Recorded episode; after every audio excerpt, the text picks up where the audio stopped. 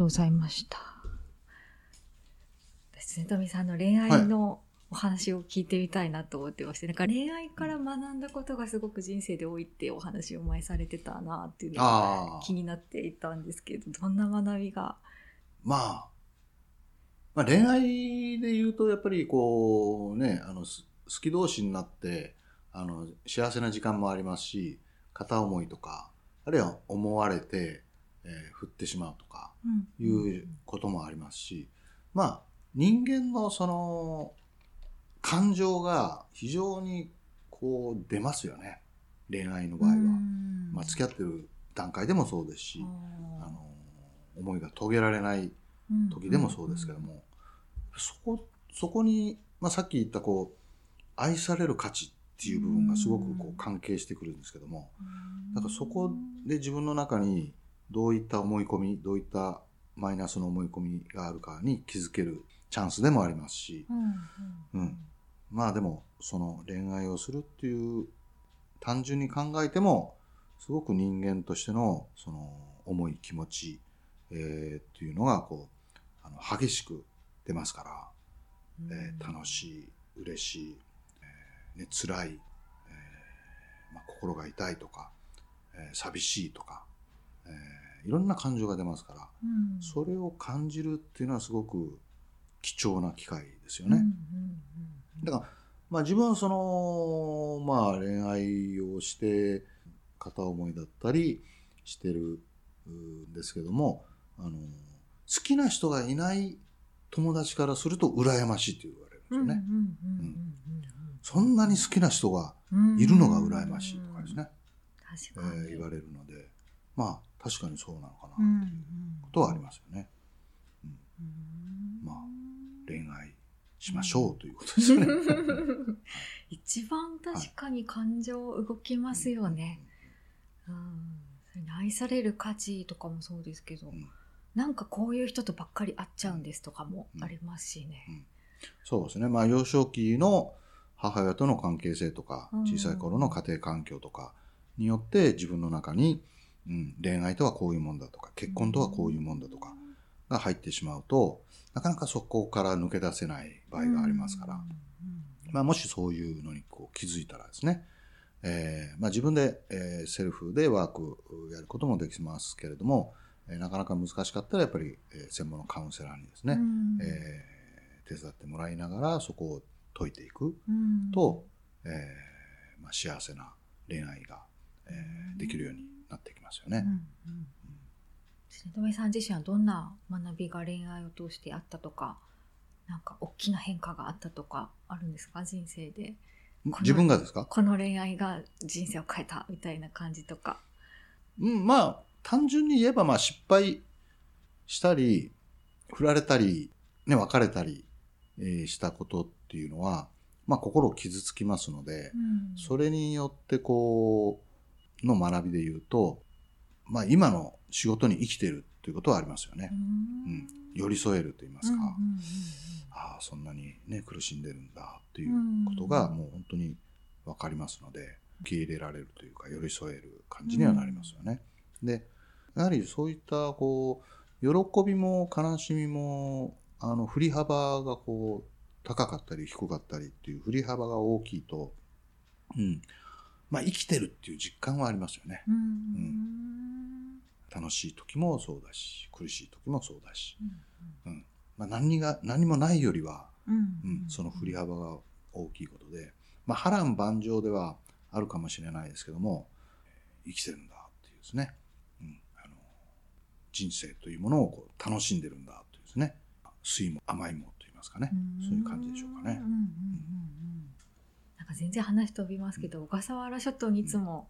イルカと泳ぎに行っていらっしゃるんですけど、うん。それってなんかうん。何を感じるんですか？イルカと泳ぐのってん。何が楽しいというか？まあ、イルカと泳ぐきっかけはですね、どれぐらいだ？二十数年前に、イルカに会って聞いたことっていう野崎ゆりかさんっていう方が書いた本を読んだのがきっかけだったんですけども、まあ、イルカと泳げるんだというのを知って、で、二十数年前から小笠原に毎年のように通うようになったんですけど、うん。まあ、やっぱりですね、イルカは本当頭がいいいいわけですよ。うん。どうかしたら人間より頭がいい。うん。で、もしかしたら宇宙人で、うん、で、地球の波動をこう守ってるという説もあったりとかしますし、あの、そういったですね、イルカと一緒にいるだけで、あの、すごく気持ちがいいわけですよね。うんで、一緒に泳げたらまたなおさらですし、あの、会うだけでも、うんすごくこう、楽しい、嬉しいという感情が出てくるんですよね。で、本当に自由なんですよ、イルカって。うんまあね、人間のように住む場所も必要ないし、うんあのお金をね、稼ぐために一生懸命仕事をする必要もないし、本当に自由に、うんえー生きてるわけですよ。あ、こういう生き方でいいんだみたいなですね、のも感じますし、で、あとは小笠原って本当に日本の東洋のガラパゴスって言われてて、もう絶海の孤島なんですよ、周囲。えー全く何もないという。うん。えー東京から1000キロ南に行った伊豆諸島のずーっと先ですから。だからそういうところに行くのに、船で、えっ、と、丸1日かかるわけですね。うん24時間うんで、えー帰ってくるのに24時間。で、ということは、あのー滞在するのが、まあ本当に、えっ、と、行った船で帰るのを考えると、まあ6日間ぐらいかかるんですけども、行って帰るまで。そうするとですね、あの、行く人も限られるわけですね。まあ、そういう、一週間ぐらい休めないといけないんで、まあ、普通の、こう、お勤めをしている人にはなかなか行けないとかあって、まあ、要は、ちょっと変わった人が集まる場所でもあるし、まあ、そういう、こう、場所に行くと、あの、非常にこう、仲良くなりやすいっていうのはですね、うん。共通の目的で、えースキューバダイビングしに来たりとか、山に登ったりとか、イルカと泳ぎに来たりとか、いう感じで、こう目的が共通だし、あとは行った船で、い同じ船で行って、同じ船で帰って、同じ、うん、ツアーに参加して、そのドルフィンツアーに参加してとかなると、仲良くなるきっかけも大きいわけですよ。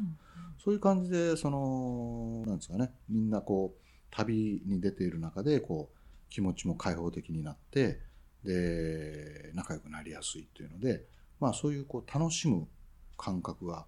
あのみんな持ってるので、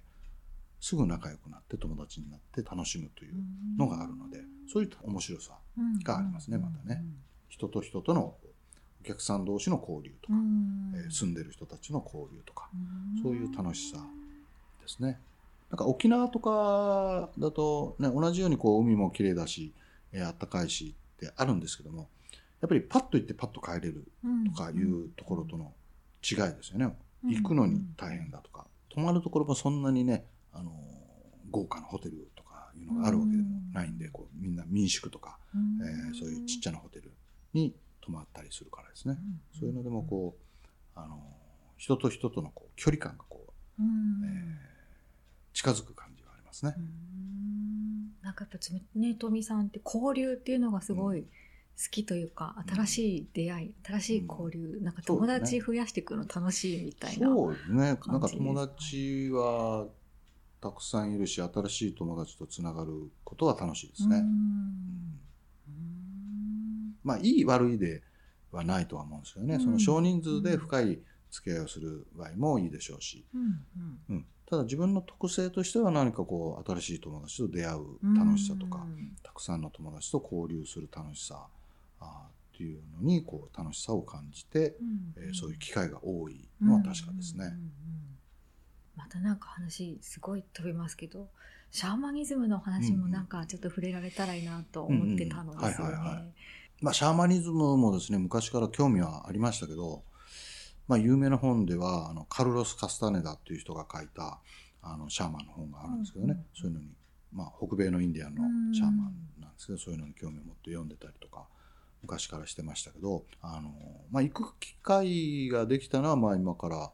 5年ぐらい前ぐらいから、こう、ペルーのアマゾンのシャーマンのところで、えーシャーマニズムを受けたりとかですね、うん。えーっと、あとは北米の、えーネイティブアメリカンの方から、えーそういった儀式を受けたりとかですね、えーいうのがまあ5年ぐらい前からちょこちょこ行ってますね。うん。どんな体験体感というか何を感じるんですか、まあ、えーっと、そうですね、まあ、いろんなことをしますけども、うん、まあ、簡単に言ってしまうと変性式状態になって、こう、心や体を癒すうんということですよね。まあ、あの、先住民の人たちっていうのは、お医者さんがいない時代は、そういったこう、まじないや呪術で、うんあの、人の心や体を癒してたわけで、まあ、それをするために何をしてたかというと、見えない世界とつながって、そしてその患者さんといいますか、相談に来た人の潜在意識ともつながって、そしてそこでこう変容を起こしていくということをするわけですよね。で、そのために、そのシャーマンや、あるいは相談に来た人が、その変性意識状態、まあ、通常の意識ではなくなった状態で、ちょっとトランス的な状態になることによって、その、えー変化を起こしていくっていうのがありますので、そのための儀式ですよね。その体験が非常に自分にとってはこう興味深かったですよね。うんどんな変化がというか、うん感覚的になんかこう変わったなとかありますか、うん体験したこと前と、うんと、なかなかこう、口で表現しづらい部分もありますけれども、うーん、やっぱりそういう世界もあるんだっていうことですよね。現実としてその、えっ、と、目に見えてる世界だけじゃなくて、うん。えー目に見えない世界もあるし、えーそれによって病気が癒されたり、心が健康になったりすることもあるし、えーそういう世界をこう垣間見る体験もあったわけで、うん。あこの現実目に見える世界だけじゃない世界があってそこそことつながることがなんていうんですかねさらに、えー自分自身が、えー精神的にその魂的に成長していったり、まあ、よりあの拡大していく、えーきっかけとうんなる感じはしますね。なんかちょうどコロナでどこにもね行けない時期ですけどなんかここに行ってみたいとかそうですね。まだあそういうところももう一回行ってみたいのはもちろんありますけれども、うんうん。あの、結局はそういう外の世界に行くことも内側の世界に入ることも同じだなっていう、うん感覚もあるので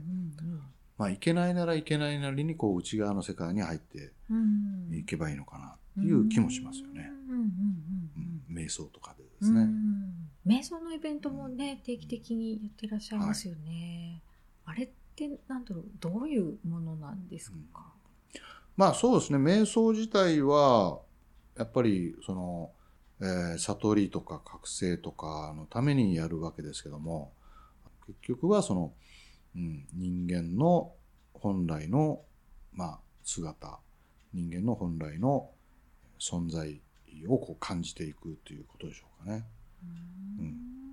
まあ、なかなか時間はかかりますけれども、うん。瞑想を始めてすぐにはなかなかそれは感じられないんですけども、まあえー継続してずっとやり続けていくと、うん。あこれこの感覚なのかなみたいなのがだんだん分かってくるようになる気がしますね。うんちょっと次回なんかイベント参加してみたいなと思ってたので、はい。楽しみです。なんかインタビューずっとなんか喋らせすぎて、ずっとおしゃべりしていただきましたけど、なんかあの、こんはな感じなんですが、うん感想とかうんお話ししてみてうんどうだったとか、うん何かいただけたら。そうですね。